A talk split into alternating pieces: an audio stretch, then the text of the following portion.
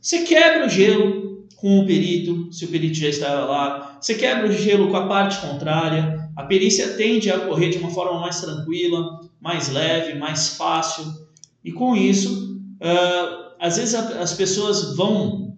é, para a perícia no intuito de uma briga, de uma guerra, de ah não, eu vou falar um monte que não sei o que e tal. E quando você chega lá e conversa antes e demonstra que a perícia não é nada daquilo, é um momento tranquilo, que a pessoa vai poder ficar à vontade para falar e tal, você quebra esse sentimento